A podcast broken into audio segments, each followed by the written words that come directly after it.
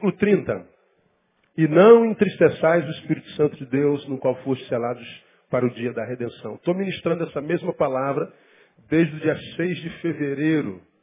Estamos chegando no final do ano e eu estou na mesma palavra. E nós aprendemos, sempre fazendo a recapitulação rápida para quem sempre vem pela primeira vez, que a gente aprendeu que a gente não deve entristecer ao Senhor, não é porque o Senhor fica tristinho, tadinho, pobrezinho de Deus, ficou triste, magoei, né, meu servo, acabou com o meu dia. Não, não, há nada que eu possa fazer que diminua a Deus e que estrague o dia de Deus. Quando Paulo diz não entristeça o Espírito Santo de Deus, não está falando por causa de Deus, está falando por causa de nós. Lembra que ele está escrevendo para uma igreja. Uma igreja é composta, entendemos nós, por filhos de Deus. E os filhos de Deus amam ao seu Pai. Amém ou não? Quantos amam a Deus aqui de verdade? Eu, eu te amo, Jesus. É verdade isso, amém ou não? Pois bem, não entristeça a ele. Porque não há como uma pessoa ser feliz se aquele a quem você ama está infeliz. Não tem jeito. Se você ama teu filho, teu filho está mal, você pode estar com um bilhão de dólares no banco, você está infeliz. Se você ama tua esposa de verdade, tua esposa está doente, tua esposa está morrendo, você pode ser o cara mais amado do mundo, mas quem tu amas está mal, você é infeliz. Não tem como ser realizado se a gente está entristecendo a quem a gente ama. Quando Paulo diz não entristeça o Espírito Santo de Deus, ele está dizendo é para que você continue a viver uma vida que vale a pena. Não é porque Deus fica magoadinho, não, não é isso. É por causa de mim, meio deixa de ser burro, cara. Você não está tentando ser feliz, não está correndo atrás, não está se virando, acordando cedo, dormindo tarde. Você não está tentando transformar a tua vida numa vida que vale a pena. Tô, cara, mas está difícil. Talvez seja porque você está vivendo uma vida desconsiderando a espiritualidade. Está ignorando as coisas do Espírito, está secundarizando o reino. E a Bíblia diz, mais buscais sobretudo, em primeiro lugar, buscai primeiro o reino. Então não entristeça ao Senhor. Você está fazendo tudo certinho, ralando, mas você está secundarizando a vida espiritual. Você está achando que é um pedaço de carne envolto num monte de ossos, um em cima do outro. Você não é só isso. Então tente pelo espiritual, não entristeça o Espírito de Deus, que é para que a tua vida se torne uma vida que vale a pena. Você já tem uma esposa bacana, um marido bacana, você tem os teus sonhos, tem teu carro, tua casinha, você ainda não é feliz, na é verdade? É verdade, pois é. Não tem como ser feliz se você está entristecendo o Espírito Santo de Deus. É isso que ele está falando. Aí nós aprendemos como é que a gente entristece o coração de Deus. Diferente de como a maioria dos crentes ensinam, a gente aprende nas igrejas que a gente entristece a Deus quando a gente prega sem gravata, quando, quando a gente usa brinco, quando a gente bota batom. A gente entristece a Deus porque foi à praia. Ah, entristecer a Deus é sempre em torno de, de, de indumentária, de falso moralismo, de, de, de, essa besteirada toda aí, que não muda nada. Aí nós aprendemos no versículo 17 que o que entristece a Deus é mente fútil. Vaidade na mente a palavra é mente fútil. Deus deu bilhões e bilhões de neurônios, uma capacidade de criação maravilhosa, uma capacidade de conspirar a favor do bem, de abençoar. E a gente não usa os neurônios que tem para nada edificante. Não estamos envolvidos com projetos grandes nenhum. Nós somos inúteis, nós somos parasitas gospel. A gente não está envolvido em nada grande. Nós temos uma capacidade linda, mas e aí, o que, que adianta? A gente vive em torno do umbigo. Aí Deus olha para nós e assim, cara, você recebeu de mim imagem e semelhança e você não usa nada para abençoar ninguém. Entristece a Deus. O que, que entristece a Deus? É ignorância. Entenebrecidos no entendimento, separados da vida de Deus pela ignorância. E a ignorância aí não é aquela ignorância que foi a impossibilidade de conhecer, foi a preguiça de conhecer. Nós poderíamos ser melhores, nós poderíamos conhecer mais, nós poderíamos hoje estar muito melhor do que estamos, mas não estamos porque preguiça de estudar, de buscar, de conhecer, de evoluir. E a Bíblia diz lá em Osés, o meu povo está sendo destruído porque ele falta conhecimento. Não é falta de unção, falta de poder, de graça, não é conhecimento. E aí quando eu posso ser mestre e continuo discípulo, entristeço a Deus. A, a Bíblia fala clara, né? Paulo, Hebreus, né, pelo tempo que vocês têm, já eram para ser mestres, mas ainda necessitais que eu vos dê leite por alimento, porque comida sólida não podeis suportar. Isso entristece a Deus. Então, como eu falei já que hoje, amanhã eu preciso ser melhor do que hoje. Dá um jeitinho para que isso aconteça. O que é mais que entristece a Deus? Dureza de coração. Está no mesmo versículo. A incapacidade de quebrantamento, de abençoar, de, de perdoar, de liberar, de liberar, perdão, de não se transformar na imagem e semelhança do, do, do perverso, do algoz. Falamos sobre isso. E por último, que entristece a Deus é insensibilidade, versículo 19. A palavra aqui traduzida insensibilidade é cessar o senso da dor. É se tornar uma pessoa fria, frígida, insensível. É a única vez que essa palavra aparece na Bíblia. Então ele fala que eu entristeço a Deus quando eu passo por esse processo de desconstrução humana. Eu tenho mente, não uso. Me torno ignorante. Ora, se eu me tornei ignorante, o que, que acontece? Meu coração não quebranta, porque a fé vem pelo ouvir, conhecer essa palavra. Então, eu tenho é, cérebro no uso, me torno ignorante, ignorância endurece meu coração, deixo de ser gente, me torno uma pedra, insensível. Então ele diz, quando você é ser humano, mas perde a humanidade, acabou, Deus só tem relacionamento com seres humanos. Esquece, se vira, meu irmão. É isso que ele está falando. Aí nós aprendemos, cara, pastor, eu acho que eu passei por esse negócio aí, caramba, o que, que eu faço? Eu, eu, eu, eu tô meio gelado, não, não, não, sinto mais dor de ninguém, eu não comovo mais nada.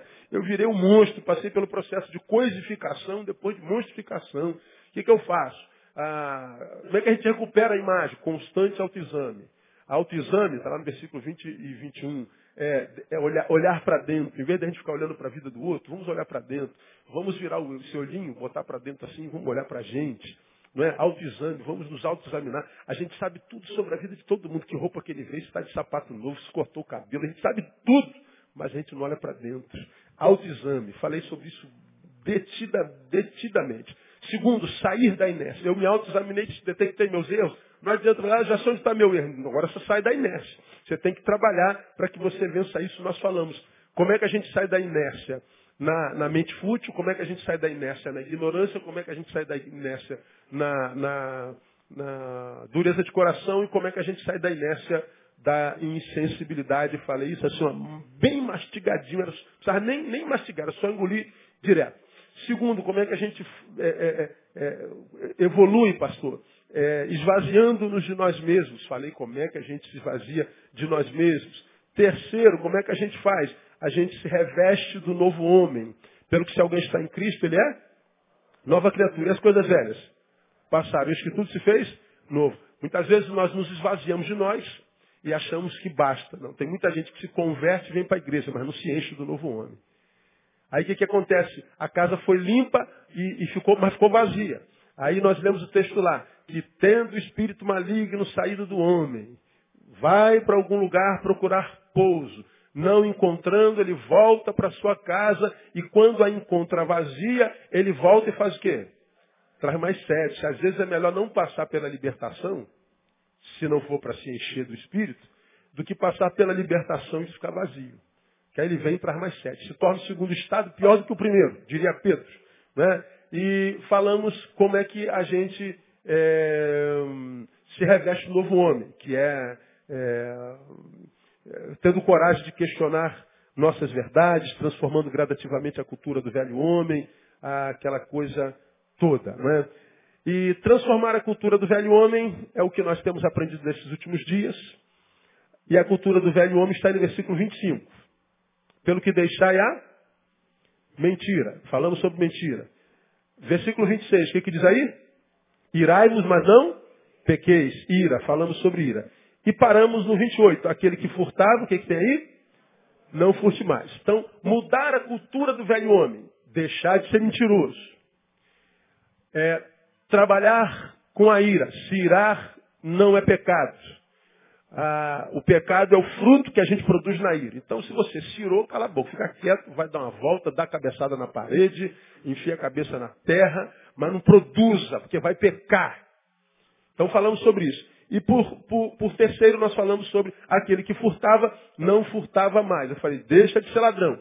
Mas nós aprendemos que o furto aí não é, é o que a gente conhece, mesmo que a palavra seja é, clepto, de onde vem cleptomania, não é? é? O furto da qual Paulo fala aí não é roubar o copo do pastor. Não, porque a gente não pode acreditar que furto esteja no mesmo patamar de ira e mentira. Ira e mentira são subjetivos. Furto já é fruto. Então ele não está falando do, do furtar, ele está falando de outro tipo de furto. Nós falamos furto da misericórdia. 4,28. Aquele que furtava não furte mais, antes trabalhe, fazendo com as mãos o que é bom, para quê? Para que tenha o que? Repartir com o que tem necessidade. Então ele está dizendo, antes você sonegava ou subtraía. Agora não só não subtraia, como trabalhe. Mas para que, que eu vou fazer isso? Para que você possa doar. Ele está falando do furto de misericórdia. Quem pode fazer o bem, exercer misericórdia só nega esse bem, peca. Aquele que sabe fazer o bem e não faz, peca. Isso foi claro, nós falamos isso duas ou três quartas-feiras. E começamos na quarta-feira retrasada a falar sobre furto de talentos e dons. Talentos, mesmo texto. Aquele que furtava não furte mais, antes trabalhe. Diga assim, trabalho. As mulheres digam trabalho. Varões digam trabalho. Pergunte para quem gosta do seu, está tá do seu lado. Você gosta desse negócio? Pergunta para ele.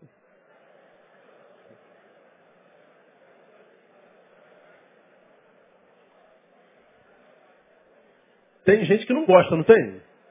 Tem alguém que não gosta aqui? Não, hoje não veio ninguém. Hoje só tem tra... Foi igual domingo passado. Domingo passado eu preguei sobre fofoca. Perguntei se tem algum fofoqueiro aqui, não veio nenhum. Hoje é a mesma coisa. Só tem trabalhador aqui, pessoal que gosta de trabalhar, acorda de madrugada, não fica nas costas de ninguém. Né? Aí nós falamos naquela quarta-feira que trabalhar é ser útil, trabalhar é ser participante, trabalhar é ser contribuinte, é vencer a inércia. O trabalho me faz sair do lugar. Portanto, é uma razão para viver, portanto, é desenvolvimento, Trabalhar é expandir as estacas, trabalhar é ampliar a cultura. Trabalho é uma benção. Trabalho é uma benção. Tomamos, por exemplo, a fazenda que acabou essa semana. Três meses confinado dentro da fazenda. Se você visse o programa, eles só falavam sobre aquilo que acontecia dentro daquela casa. Porque nós somos do tamanho da nossa geografia confinou um grupo de gente dentro de uma fazenda, a cabeça dele se torna do tamanho da fazenda. O mundo dele se torna do tamanho da fazenda. A emoção dele se torna do tamanho da fazenda. Nós somos do tamanho dos nossos relacionamentos. Nós somos do tamanho da nossa geografia. Por isso eu falei na quarta-feira passada, ó, não adianta você que nunca passou por uma universidade achar que tem a mesma cabeça de quem passou por uma, porque não tem. E você nunca vai entender isso porque nunca esteve lá. Quanto mais a gente se relaciona, amplia conhecimento, mais o nosso mundo se abre. É como quem sobe uma escada. Você subiu a escada, vai para o primeiro andar, você tem uma visão de vida. Mas aí quem sobe mais um degrau vai para o segundo lugar. A visão de vida se amplia. Tem gente que está no décimo andar. Quem está no décimo andar vê muito mais longe do que quem está no primeiro, quem está no térreo. Então o trabalho é, é, é ampliar estacas, é envolvimento. Ao invés de você ficar só nessa vidinha, é, é, é, sonegando misericórdia, sonegando talento, sonegando tudo, evolua. Deixa esse egoísmo que te transforma no centro da tua vida, que te faz um umbiguista, que só especialista em umbigo, é um auto-umbiguista, E vai trabalhar. Só que ele não está falando só de, de, acordar cedo, dormir tarde, ele está falando de transformar a, a, vida numa vida útil. Falamos sobre isso profundamente na quarta-feira retrasada. E hoje eu queria fazer algumas outras considerações sobre talentos e trabalho que vem da, da Bíblia Sagrada que eu acho que é bom para a nossa edificação. Primeiro, abra a tua Bíblia em 1 Coríntios capítulo 1. Volta um pouquinho as suas páginas. 1 Coríntios capítulo 1. Vamos ver o que a Bíblia fala sobre talento, dom, trabalho. Isso é para acabar com a baixa estima de muita gente que se acha pobre coitado, injustiçado, se acha burro, incompetente, se acha idiota, imbecil, um inútil. É, isso não existe. Se você é filho de Deus, irmão, você já aprendeu. Os pobres coitados no reino de Deus estão aonde? Do lado de fora. Onde é que estão os inúteis no reino de Deus? Diga para mim. Do lado de fora. Onde estão os perdedores no reino de Deus? Diga para mim. Do lado de fora. Do lado de dentro, não. Se você está do lado de dentro, irmão, você é campeão. Amém ou não? Você é útil. Aonde é que está escrito isso? Tá, está implícito em 1 Coríntios capítulo 1, versículo 3 diz assim, graça seja convosco e paz da parte de Deus nosso Pai e do Senhor Jesus Cristo. Sempre dou graças a Deus por vós, pela graça de Deus que vos foi dada em Cristo Jesus. Porque em tudo fostes enriquecidos nele, em toda palavra, em todo conhecimento, assim como o testemunho de Cristo foi confirmado entre vós. De maneira que, perceba, olha, nenhum dom vos falta enquanto aguardais a manifestação de nosso Senhor Jesus Cristo. Vou repetir o versículo 7. De maneira que nenhum dom, o quê? Diga assim, a igreja não falta dom nenhum. Lembra que igreja, Jesus faz uma analogia dela com o corpo. Nós somos um corpo. A igreja é o corpo de Jesus. Ele está escrevendo a pior igreja do Novo Testamento, que é de Corinto. A igreja mais carnal, a igreja com mais pecado. A igreja era tão braba que tinha gente que estava tendo uma relação sexual com, com a, a, a mulher do pai, com a madrasta. A igreja era tão ruim que na ceia uns ficavam sem beber o vinho. Por quê? Porque os outros bebiam tudo e ficavam bêbados. Está escrito aí nesse capítulo. Essa foi a igreja que não entendeu nada de dom, foi a igreja para a qual Paulo escreveu uma carta disciplinando sobre o uso dos dons, porque eles confundiram tudo. Uma igreja complicada, uma igreja que tolerava os nicolaítas, citados lá no, no, no, no Apocalipse. Uma igreja complicada, nós podemos passar uma semana falando dos defeitos da igreja. Não há quem não tenha defeito, mas a igreja de Corinto era a pior igreja do Novo Testamento. Mas ainda que fosse a pior igreja do Novo Testamento, há uma palavra interessantíssima nesse primeiro capítulo, que Paulo escreve para a igreja, Paulo revela pelo Espírito Santo à igreja, dizendo o seguinte, versículo 5, olha lá, porque em tudo fostes enriquecidos nele. Olha, a igreja era rica em Jesus. Em toda o quê? Palavra e em todo conhecimento. Portanto, sobre Coríntios, não cabia a palavra de Oséias. O meu povo está sendo destruído porque ele falta? Paulo está dizendo que essa igreja foi instruída em toda palavra e em todo conhecimento. Ainda assim era uma igreja carnal. Era uma igreja toda errada, uma igreja toda complicada. Versículo 6, assim como o testemunho de Cristo foi confirmado entre vós. Era uma igreja na qual Jesus passava, Jesus se manifestava. Não era uma presença inerte, era uma presença manifestada. Era uma igreja a respeito da qual, a despeito do pecado, Paulo diz assim, ó, todos os dons estão entre vocês. Não há ninguém nesse corpo que não tenha pelo menos um dom. Vocês não são um corpo paraplégico. Não há membros em vocês que, embora membros, não sejam usados. Porque nisso se estabelece a paraplegia. O paraplégico está com as duas pernas no lugar, mas ela não funciona. O cego tem os dois olhos no lugar, mas eles não funcionam. Os surdos têm os dois ouvidos no lugar, mas eles não funcionam. Paulo está dizendo, nenhum dom vos falta. A igreja de Corinto, com todos os seus defeitos, era uma igreja plena. Paulo está ensinando que não há ninguém na igreja, mesmo que seja uma igreja como a de Corinto, não há ninguém naquela igreja que não tenha pelo menos um dom. Então, aqui, na igreja Batista Betânia, em qualquer outra igreja, não há ninguém que não tenha pelo menos um dom dado pelo Espírito Santo de Deus. Posso ouvir um glória aí? Dá uma catucada em alguém que está do seu lado assim, ó, você tem um dom, irmão. Bom, isso não há dúvida. Agora, qual é o teu dom? Essa que é a dificuldade, não é verdade? Qual é o nosso dom? Qual é o meu dom? Esse é outro problema. Bom, subjetivamente, cada um de nós tem que descobrir esse negócio. Porque não cabe o discurso, pastor, eu não sei fazer nada. Não sabe. Alguma coisa você sabe fazer. Talvez você não saiba o que, que você sabe fazer. Mas que você sabe fazer alguma coisa, você sabe. Agora, se todos nós temos um dom, por que, que tantos de nós não trabalha esse dom, não desenvolve, não utiliza esse dom? Continua inútil. A gente imagina que é porque não tem dom. Não. É porque o dom não foi despertado. Paulo escreve a Timóteo, diz, rogo-vos que despertes o dom que há em ti, que te foi dado como?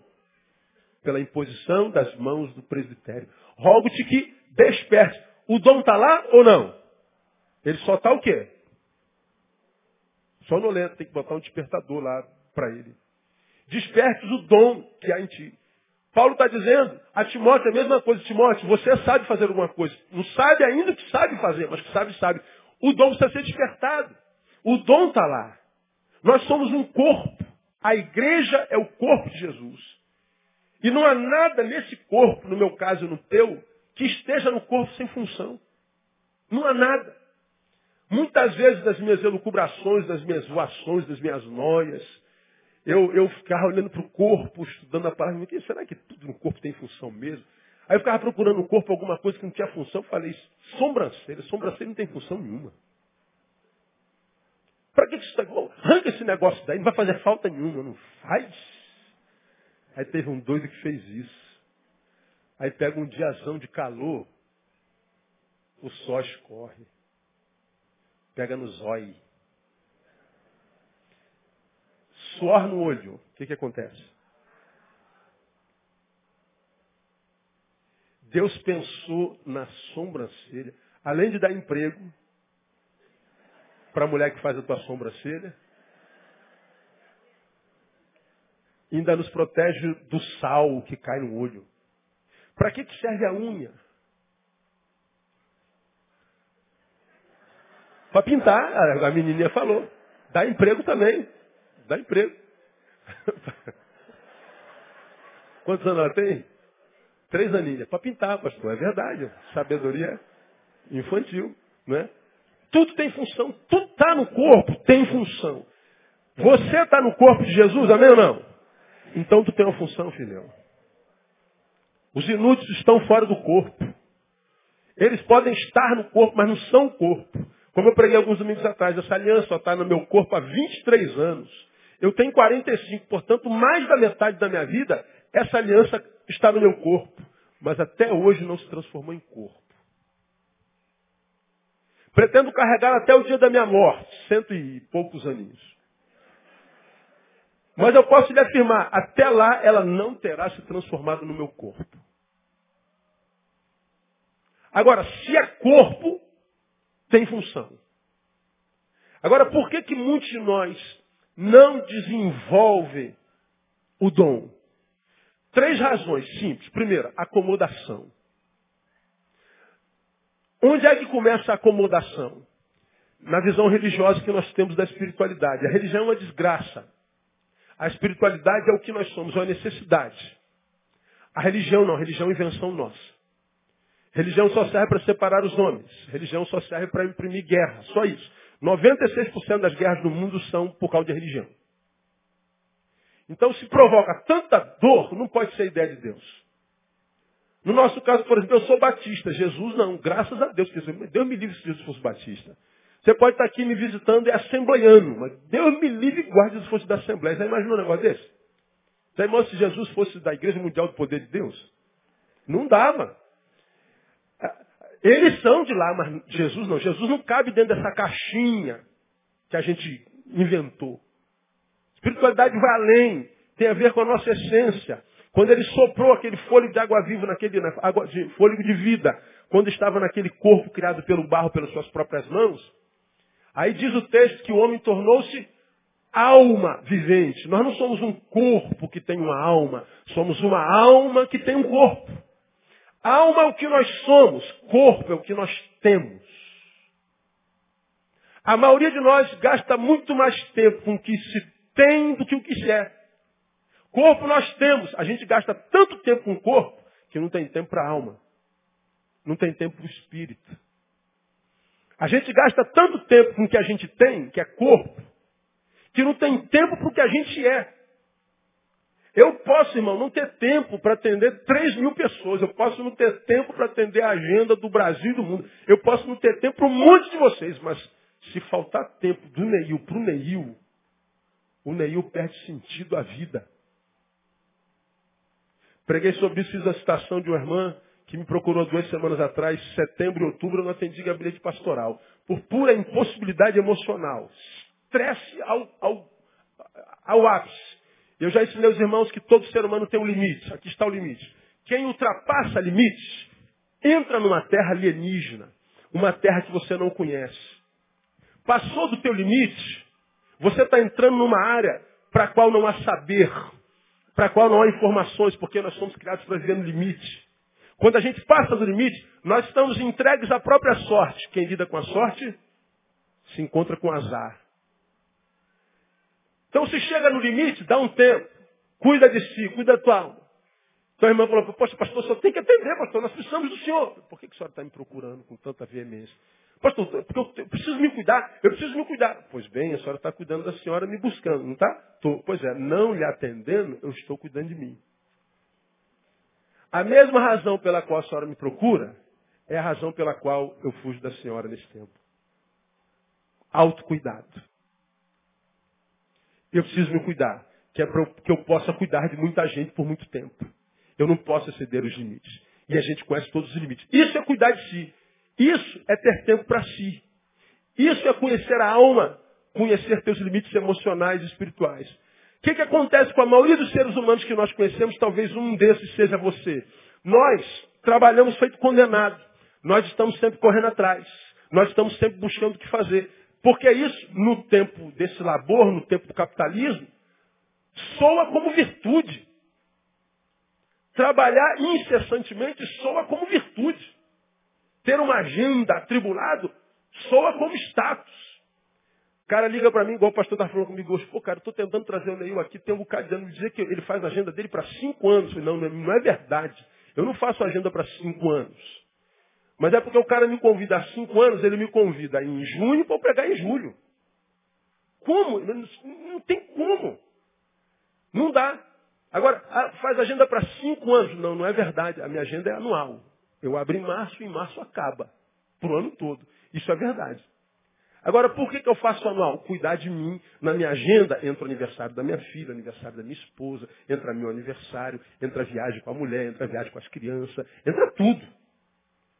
Entra fim de semana é, onde eu posso deixar de ser pastor, sou só Neil. Isso é cuidar de mim. Isso é cuidar do que é, não é só do corpo. Por quê? O meu corpo será refém do que eu carrego na alma. Eu estou dizendo que o meu mundo objetivo externo é refém do meu mundo interno. Isso é bíblico. Pode dizer aonde, pastor? Posso. Simples. O coração alegre faz o quê? E o coração triste, então, deve fazer o que com o rosto? Enfeiura o rosto. Dá uma olhadinha para o lado. O que, que você está vendo? Está bonitinho ou está feio?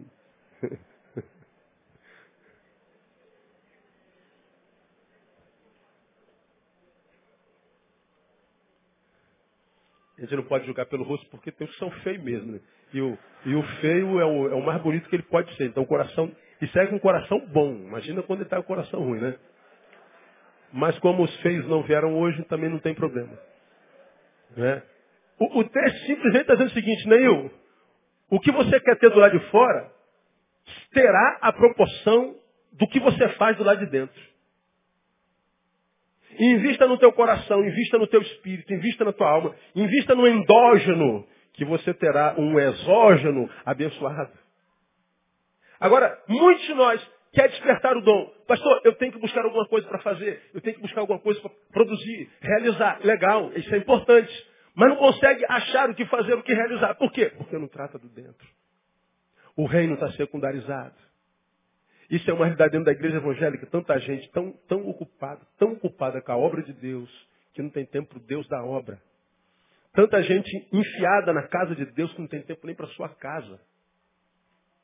Me lembro claramente, irmão, quando eu cheguei nessa igreja, um caos. Tinha um irmãozinho que, que eu vinha para a igreja, ele já estava. Quando eu saí, ele continuava. Não havia um dia que ele não estava na igreja. Um dia eu falei, meu irmão, por que, que o irmão passa tanto tempo? Não, eu, o, o, tempo urge, pastor, eu quero servir ao meu Senhor. Não, peraí, não se serve o Senhor na igreja. Porque não é possível que uma pessoa passe tanto tempo na igreja. Fiz uma visita na casa dele. A casa dele era um lixo. Uma bagunça. Estava caindo uns pedaços. Eu falei, meu irmão, olha só, o irmão está proibido de aparecer na igreja no próximo mês. O irmão vem num culto só. Não quero meu irmão aqui. Não, mas eu não posso deixar, não. O senhor quer servir, o senhor quer. Então, vai cuidar da sua casa.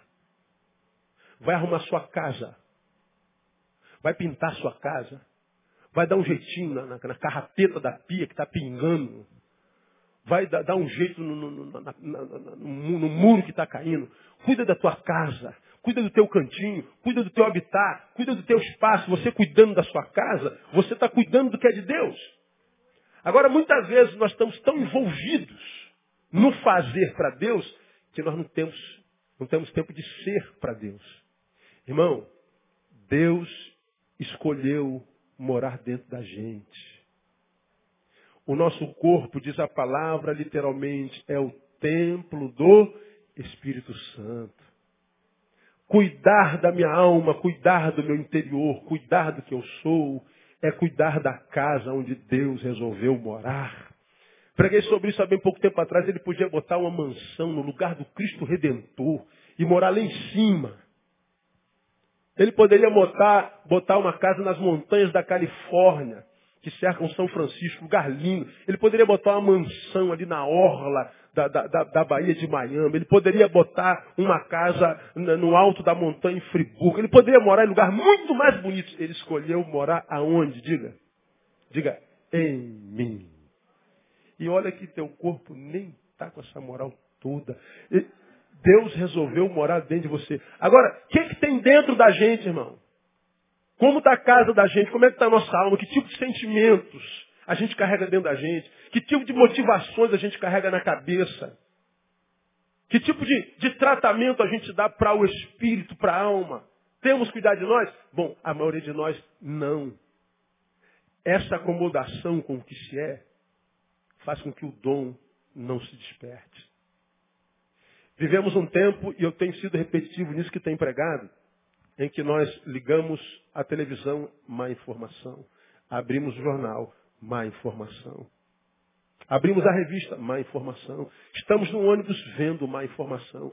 Nós somos bombardeados por más notícias. Desgraça após desgraça. Crime, corrupção, maldade, perversidade. Virou moda agora matar no trânsito. São mais de 100 mortes por dia no Brasil por, por, por trânsito. Toda hora um miserável, sem, sem carteira, mata um monte de gente injustamente. A gente fica revoltado e pior, o cara não vai preso. A gente vai vendo esses troços todos sendo jogados dentro da gente. A gente se transforma num lixão emocional. Num depósito de entulhos emocionais não tratados. E a nossa vida vai ficando pesada, depressiva, insone, desesperançosa e não sabe nem porquê. Porque é tanta desgraça que vão jogando dentro da gente, que se a gente não fizer faxina, sessão de descarrego diário, não da universal, a, mas na graça de Deus, de verdade, a gente vai adoecendo. a gente vai perdendo o brilho nos olhos, o sorriso nos lábios. O que, que acontece, irmãos? A obra do Espírito Santo vai se extinguindo como uma chama que vai se apagando. Muitos de nós não despertam o dom por causa da acomodação. Estamos vendo que nós estamos nos deformando enquanto seres humanos. Nossa vida hoje está pior do que ontem. Os sentimentos que antes eu dominava agora me dominam. Os sonhos que antes tinha, agora não tenho mais, não acredito mais neles. Estou vendo que eu estou piorando, mas eu não faço nada. Eu vou me entregando. Perdi a vontade de ir à igreja, de ouvir a palavra que tanto me fazia bem até ontem. E me conforme não ir mais. Me torno escravo das minhas emoções. Como eu tenho ensinado os irmãos, irmãos, quantas vezes eu, eu, eu subi aqui nesse púlpito sem vontade de vir para a igreja. Quantos domingos, verãozão, acordava assim com aquele sol lindo. Aí descia na garagem, olhava para minha moto. Lembrava da praia da Barra da Tijuca. Do calor do tabernáculo. Daquelas pessoas horríveis andando no calçadão. Eu lembrava que eu tinha que vir para a igreja. Meu corpo dizia assim, eu, tu vai para a igreja nenhum que eu vou para a barra. Aí eu falava, então tá, corpo, tu vai para a barra que eu vou para a igreja. E aí quem é que ganhava? Eu ou o corpo? Eu, porque eu sou a alma. Meu corpo tem que ser o meu escravo. Tem que ser meu servo, ele tem que fazer o que eu quero. Porque quando eu me torno servo dos meus desejos, do meu corpo, eu estou diante do pior senhor que um ser humano pode ter, e quem fala isso é Jesus. Se alguém quer vir após mim e quer que isso seja bom, quer que isso vale a pena, quer que isso se traduza em vida na vida, quer vir após mim? Eu quero. Então espera, não veja não. Negue-se o quê? A si mesmo. Depois você me segue. Porque se me seguir sem se negar, vai me seguir à toa, mesmo que eu seja Deus. Por quê? Porque você é o teu pior inimigo. A gente luta muito contra o diabo. E o diabo é o inimigo já vencido. Não é inimigo a vencer. Você já aprendeu. Se alguém quer mandar recado para o diabo, escreve aonde? Na sola do sapato, porque ele está debaixo dos nossos pés. É o que está escrito lá. Agora, quando o problema sou eu, ah, irmão, aí é luta, é sacrifício, é renúncia. Há um maldito eu em mim que se recusa a se ajoelhar diante de Jesus. Há um maldito meu em mim que quer render-se ao tesão o tempo inteiro, à ganância o tempo inteiro, à, fama o tempo inteiro. Há, há, um eu em mim maldito que quer receber a glória de vocês o tempo inteiro. Há um, um eu maldito em mim que quer ser reconhecido pelos homens o tempo inteiro. Esse eu maldito está dentro de mim, está dentro de você. E a gente se rebaixa a este eu maldito. Quando há um eu bendito em nós, que é um novo homem, que diz que toda a glória sejam dadas ao nome do Senhor. Que a nossa vida seja uma vida para gerar alegria no coração do Pai. Filhos dos quais o Pai tem orgulho. Filhos cujo, para, para cujos, é, é pessoas para, para, para, as quais o, o Pai diga, este é meu filho amado em quem me comprazo. E a gente fica nessa guerra existencial, um lado nosso quer ser santo ao Senhor, um lado nosso quer muito agradar a Deus, um lado nosso quer desesperadamente ser aquele que a gente é no coração dele. Mas há um lado nosso que nos empurra para lá e a gente cede e não sabe por que o dom não desperta. Porque a gente gasta mais tempo com o que a gente tem, soma corpo, do que com aquilo que a gente é, alma. Busca primeiro o reino de Deus. E todas as. Quantas coisas mesmo? Todas as outras coisas vos serão. Mas buscai primeiro o reino de Deus e as coisas, esquece, elas virão até você. Difícil a gente acreditar nisso. Se a gente acreditasse, a gente buscaria o reino. O reino é de gente de fé. E quando você encontra o reino, o reino está dentro de vós os dons são manifestados. Você pode ter alguns sinaizinhos em ver em que áreas da solidariedade, do serviço, teu coração pulsa mais. Eu tenho uma filha, uma filha menor, que é uma coisa interessante. Ah, completamente livre, igual a mãe. Meio, meio underground. Está lá no pingo d'água. dom da misericórdia é uma coisa assim exacerbada, impressionante. Ela, ela precisa dizer alguma coisa boa para algum, alguém que está ferrado. Aí a gente está com a gente, ela some, daqui a pouco ela está sentada lá no canto com o mendigo. Aí sai de novo, daqui a pouco ela some e no shopping a gente procura a Thaís, ela está sentada na praça da alimentação com um casal de velhinhos, trocando ideia com os velhinhos. E é impressionante, consegue falar a linguagem de todo mundo. Bom, simples de, de ver o dom. O que, que te faz pulsar? Alguns de vocês têm pulsão pela arte, pela escrita, pela, pela, é, algumas áreas do teu corpo são mais desenvolvidas, como por exemplo a escuta, a fala. Alguns de vocês gostam de, de mandar um torpedinho, de alegrar o outro, de ver o outro feliz. Ah, veja na tua vida o, o que, que gera uma vírgula de alegria. Tem alguma coisa. Só que nós aprendemos que os dons são manifestados dentro da igreja. Está errado, irmão. Tá quase tudo errado nesse bendito evangelho brasileiro. Esse evangelho brasileiro. O dom que é despertado em nós, não é despertado em nós para nós, o dom é despertado em nós para alguém. Essa mão não pode fazer nada por ela mesma. Me dá uma sugestão, o que esse dedo pode fazer por ele? Qualquer um. Não, tirar meleca não dá, porque esse dedo pode tirar meleca, mas ele está tirando meleca de quem? Do nariz, ele está abençoando o nariz. Agora, o que esse dedo pode fazer por esse dedo? Nada. Agora, esse dedo pode se unir ao dedão e abençoar os olhos. Esse dedo pode se unir ao nariz e tirar só meleca, tirar o incômodo dele. Pode se unir a orelha e tirar o incômodo dela. Pode se unir a cabeça e tirar o incômodo dela. Mas por ele, não pode fazer, essa mão não pode fazer nada por essa mão. Ela pode fazer pelo joelho, pelas nádegas. Ela pode fazer pelo cotovelo. Mas ela não pode fazer nada por ela. Ela não existe para ela. Ela existe para todo o resto do corpo. Você está entendendo o que eu estou falando ou não? O dom que Deus dá a mim enquanto corpo não dá para mim, dá para você. Então qualquer tipo de serviço que eu empreste a você, eu estou exercitando o meu dom. Quem está entendendo? Não estou entendendo, pastor. E dentro da igreja não cabe todo mundo, não tem cargo para todo mundo. Você de repente tem um dom maravilhoso. Você está envolvido com a cipa no trabalho. Tu gosta daquilo, cara cuidar do fogo, do cuidado, recursos humanos. Você está envolvido com aquilo, mas parece que aquilo não tem nada a ver com a igreja. Talvez não, mas com o reino de Deus tem. Invista nisso que te faz ser útil e sentir-se bem. Porque senão vai ser mais um parasita sentado no banco. Gente que só vem à igreja para tirar alguma coisa de Deus, vem para a igreja para se dar bem. E quando não se dá bem, fica com raiva de Deus. E vai ficar vivendo farsa a vida inteira.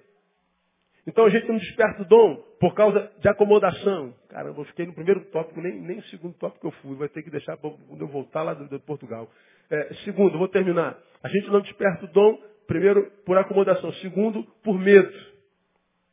Medo. A gente muitas vezes ora por uma coisa, mas lá no fundo a gente não quer que aquela coisa aconteça, porque se aquela coisa acontecer, nós vamos ter que renunciar a muita coisa para servir ao Senhor com aquela coisa que aconteceu. Senhor, confirma o teu chamado. É, só que de repente você tem um emprego na Petrobras. E Deus diz assim, eu vou confirmar meu chamado, mas tu vai ter que deixar a Petrobras e eu quero você ministrando lá no Piauí. Não, não, pera, não, pera aí, Senhor, vamos conversar. Vamos, é, vamos senta aí, vamos trocar, tomar um, tomar um cafezinho, né? Garota estava numa viagem missionária lá numa cidadezinha chamada Teixeira, dois mil habitantes, Minas Gerais, interior de Minas Gerais. Aí acabou o trabalho missionário, eu era, eu era líder da, da, da, da, equipe missionária. Eu me lembro, Gilberto era um, um membro da nossa igreja, um, brincalhão. A gente estava indo embora, ele era seminarista, ele, ele botou a cabeça para lá de fora da, do, do, do, ônibus. Disse assim, Deus, manda um obreiro para este lugar. Contando que não seja eu, pelo amor de Deus, que isso aqui é o fim do mundo. Aí eu falei, é é um sem vergonha, né, cara? Pois é, porque muitas vezes nós pedimos para Deus desenvolver um dom e esse negócio não é fácil. Servir a Deus, irmão, não é brincadeira não. Há um texto na palavra que diz, olha, se a Deus fizeres um voto, paga. Porque é melhor não votares do que votares e não pagares. Por uma simples razão. Porque de Deus não se escarnece.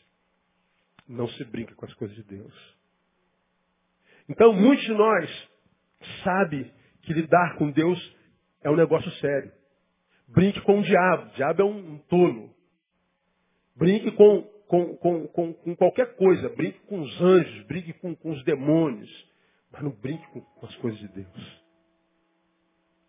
Deus não toma por inocente o culpado. O mesmo Deus que é amor, diz a palavra, é fogo consumidor. A gente sabe disso. Aí o que, que acontece com a gente? A gente quer muito é, se santificar. A gente quer muito é, é abraçarmos a identidade que nós temos no corpo. Mas alguns de nós sabem que abraçar a identidade do corpo, viver em santidade, nós vamos ter que abrir mão de muita coisa na carne. Nós vamos ter que abrir mão de alguns prazeres. Nós vamos ter que abrir mão de alguns jeitinhos que geram lucros para a gente. E a gente com medo deixa de ser quem é. Bom, quem não é o que é, é alguma coisa. Até na linguagem filosófica. Porque na linguagem filosófica o não ser é ser. O nada é. O que, que o nada é? Nada. Ele é um vazio. Mas é. Muitos de nós é uma coisa que não é.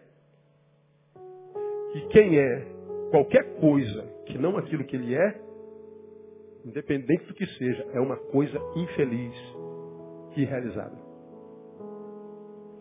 Não há como a gente ser feliz não sendo quem a gente é.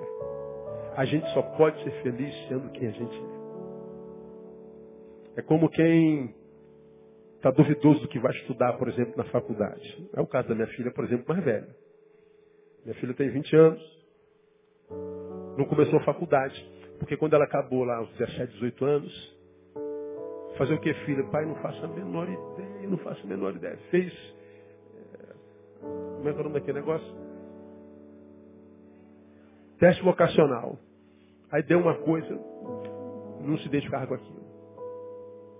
Nós a tranquilizamos, filha, não fique atormentada pela necessidade de fazer alguma coisa só porque nós, seus pais, estamos te pressionando. Se você não sabe o que fazer, não faça nada. Vai investir no teu inglês, vai fazer computação, vai fazendo os cursos, faz o curso para concurso, que é o que ela está começando a fazer agora. E quando você descobrir o que você quer, você faz. Ano que vem ela começa a faculdade, já sabe o que quer ser. Porque há muitos que começam a faculdade porque tem que ser alguma coisa. Chega no quarto ano, descobre que não é aquela coisa que quer ser. Mas porque já fez quatro anos, vai ter que ser assim mesmo. De repente ganha muito dinheiro. Mas continua infeliz. Há muitos de nós que é o que é profissionalmente falando, porque o pai quis que nós fôssemos. Então eu não sou o que eu sou, eu sou o que meu pai quis que eu fosse. Ah, mas teu pai quer teu bem. Sim, eu sei que meu pai quer meu bem. Mas o bem que meu pai sonhou para mim foi o bem de alguém que ganha dinheiro. E a gente só quer preparar filho para ganhar dinheiro. A gente só prepara os outros para ganhar dinheiro. A gente só prepara os outros para ganhar, para ganhar.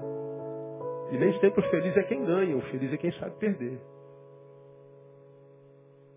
Nós temos que preparar as pessoas para as pessoas serem as pessoas que elas são, porque a gente só vai ser feliz sendo o que a gente é. Quando Deus, diz o Salmo 139, se me não engano eu, pensou você, ele já tinha um plano para você.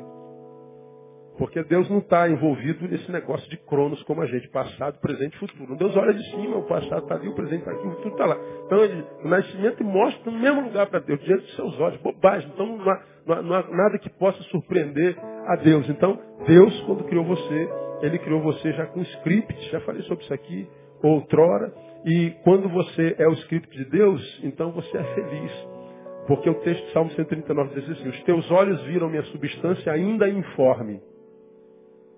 E no teu livro foram escritos os dias, sim, todos os dias que foram ordenados para mim, quando ainda não havia nenhum deles.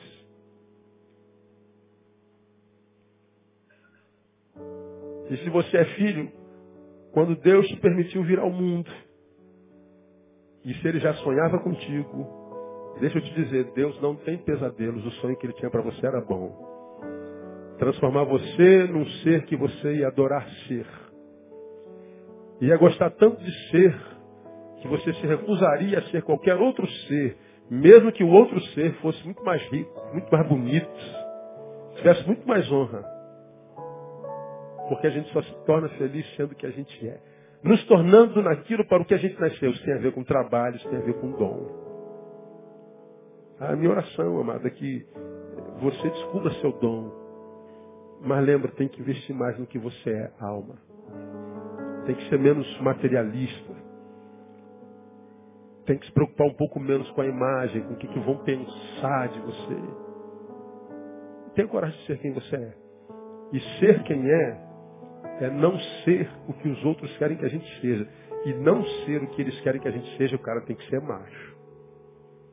Tem que ser mais do que um homem de Deus, tem que ser um homem muitas vezes.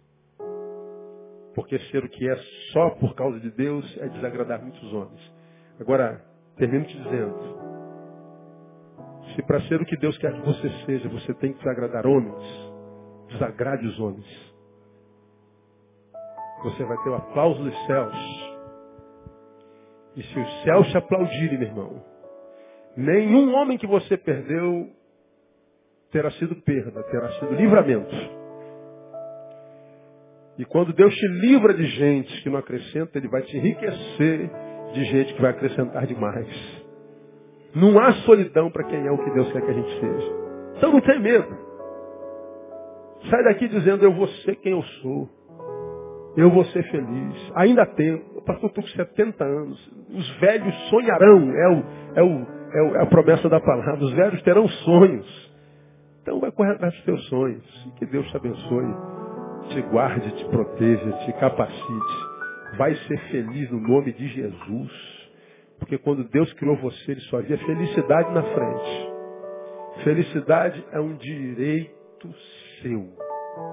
Em Cristo Jesus. Não é um favor que a vida te faz. É um direito seu. Por quê? Porque você se transformou naquele que você é no coração de Deus.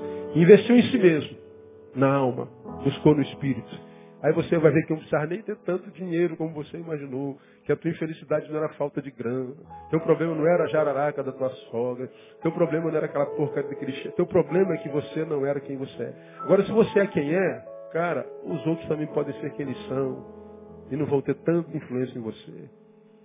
Os outros exercem tanto poder sobre a gente, porque a gente não é quem a gente é, logo eles também não. Porque se eu fosse quem eu sou, tá, tá enrolado demais, dá para entender, não dá? Minhas enrolações, dá, não dá? Porque se eu fosse quem eu sou, você também estava livre para ser quem você é. Quem você é? O outro. Só. Só isso. Então o que, que o outro quer que eu seja? Não interessa. Eu já sou quem eu sou. Então, irmão, quem tem entendimento, entenda. Quem tem ouvidos, ouça, porque o Espírito está falando na igreja. Amém, irmão? Deus abençoe você. Vamos orar, vamos embora para casa.